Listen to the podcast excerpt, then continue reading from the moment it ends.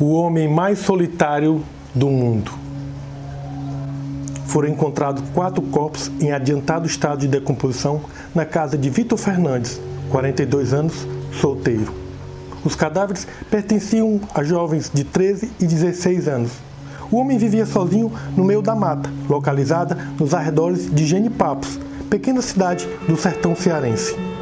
Os corpos estavam devidamente embrulhados em várias dobras de pano de saco Parecia haver a intenção de preservá-los, visto que os mesmos haviam sido dissecados e recheados com sal grosso e vinagre.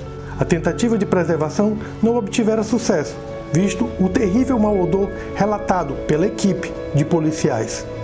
Não sei como um ser humano pode suportar tamanho fedor, disse o agente de polícia civil Alberto Natache.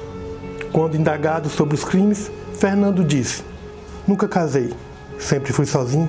Todo mundo sempre fugia de mim, até meu pai e minha mãe. Eu sou filho único e só queria um pouco de companhia. Quando eu estava com alguém, eu nunca chorava, nunca ouvia as vozes. As vozes não serviam de companhia, só me deixavam perturbado. É muito ruim viver sozinho. Os meninos ajudavam. Quando eu trouxe o primeiro, fiquei mais de uma semana bem. Não ouvia nada só eu e o moleque do lado um do outro, na paz. Mas aí ele começou a cheirar mal e as vozes voltaram. Então eu fui atrás de mais. As autoridades apuraram que Vitor vivia no mais absoluto isolamento. Sobrevivia de caça e uma pequena plantação dos fundos de sua casa rústica. Não usava luz elétrica, água encanada e raramente ia a algum centro urbano. O homem parece padecer de problemas mentais graves, Há indícios de que suas vítimas foram estranguladas, sofreram abusos sexuais antes e depois de mortos e de que o assassino consumiu suas vísceras. Quando indagado sobre isso, respondeu: Eu queria um pouco dos meninos dentro de mim.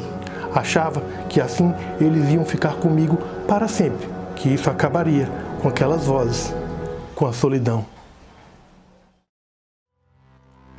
Gente, esse conto está no meu livro Caderno de Sombras, 100 histórias curtas de terror, à venda na Amazon.